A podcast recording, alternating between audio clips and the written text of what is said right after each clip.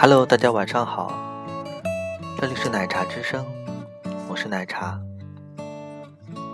今天跟大家分享的文章来自龙应台，目送。华安上小学第一天，我和他手牵着手，穿过好几条街，到维多利亚小学。九月初。家家户户院子里的苹果和梨树，都缀满了拳头大小的果子，枝桠因为负重而沉沉下垂，跃出了树篱，勾到过路行人的头发。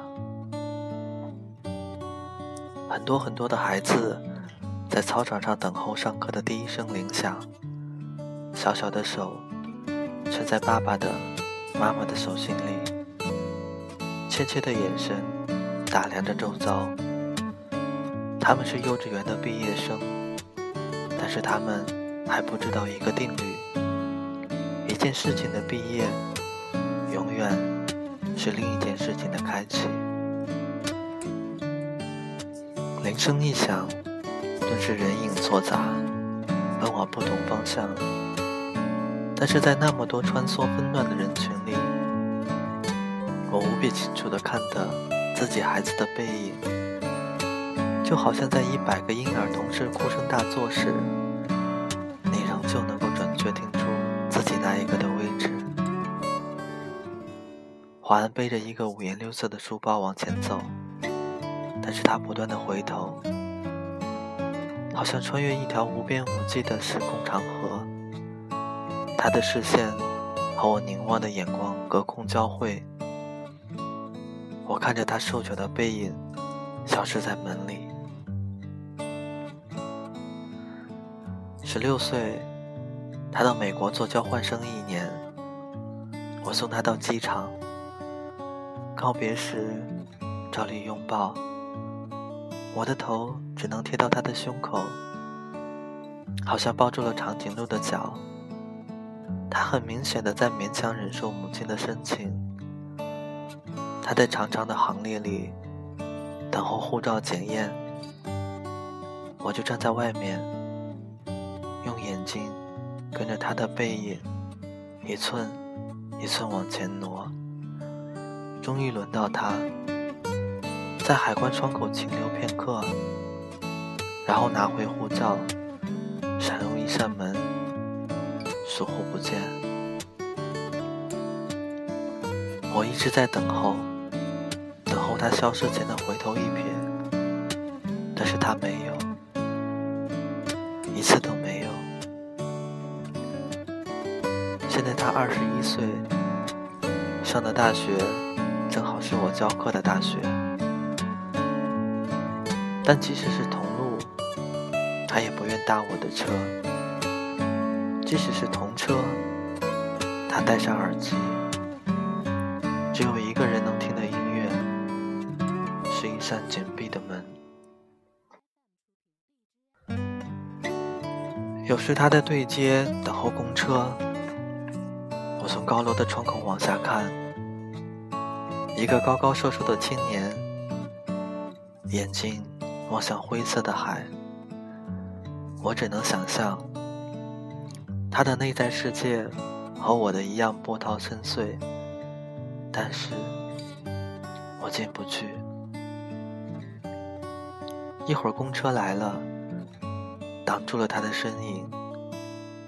车子开走，一条空荡荡的街，只立着一只油桶。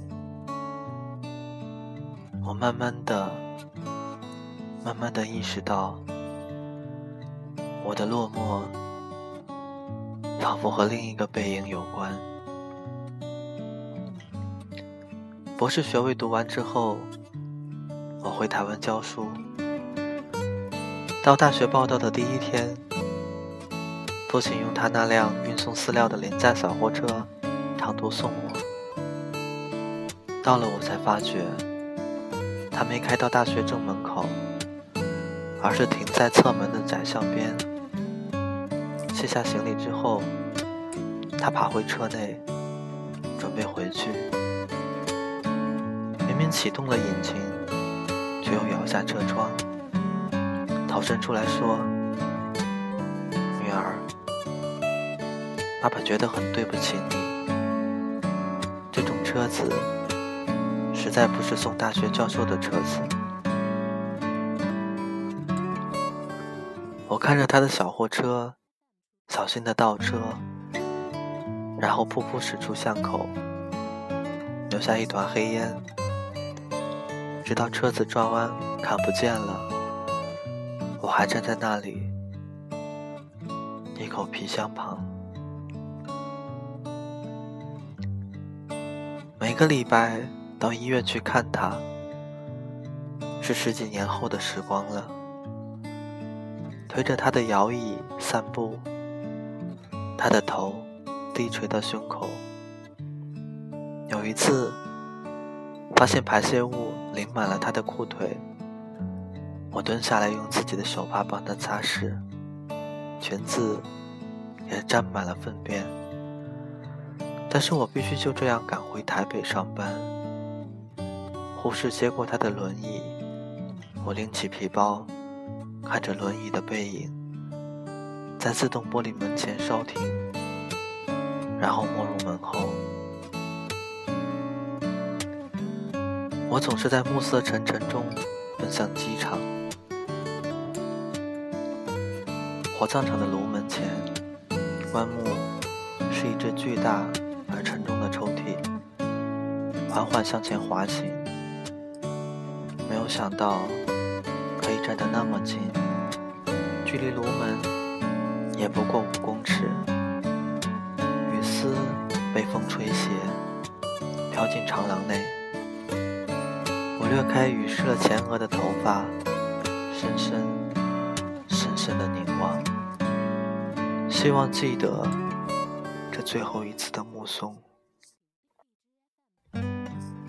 我慢慢的、慢慢的了解到，所谓父女母子一场，只不过意味着你和他的缘分，就是今生今世。不断的在目送他的背影渐行渐远，你站立在小路的这一端，看着他逐渐消失在小路转弯的地方，而且，他用背影默默告诉你，不必追。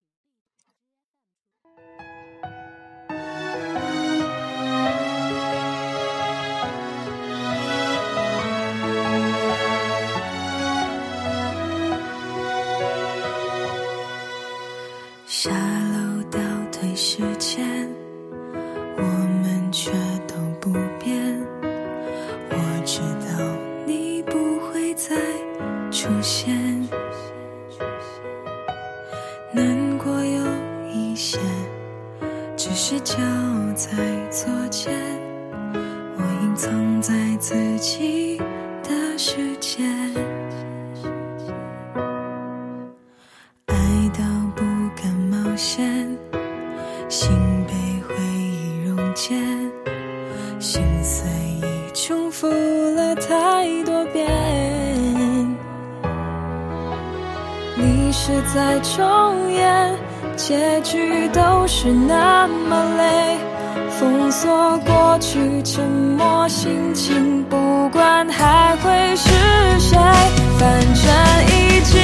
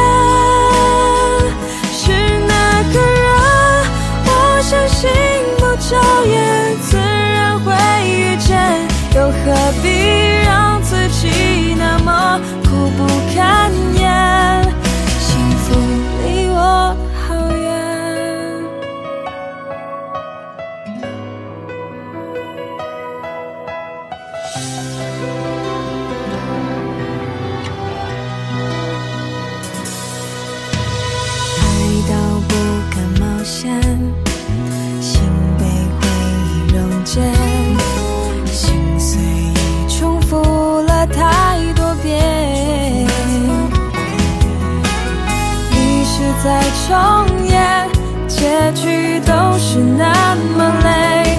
封锁过去，沉默心情，不管还会是谁，反正已经幸福离我好远。过往温柔，我会好好怀念。故事重现，直到开始离结束并不远又何必让两人变得视而不见？终究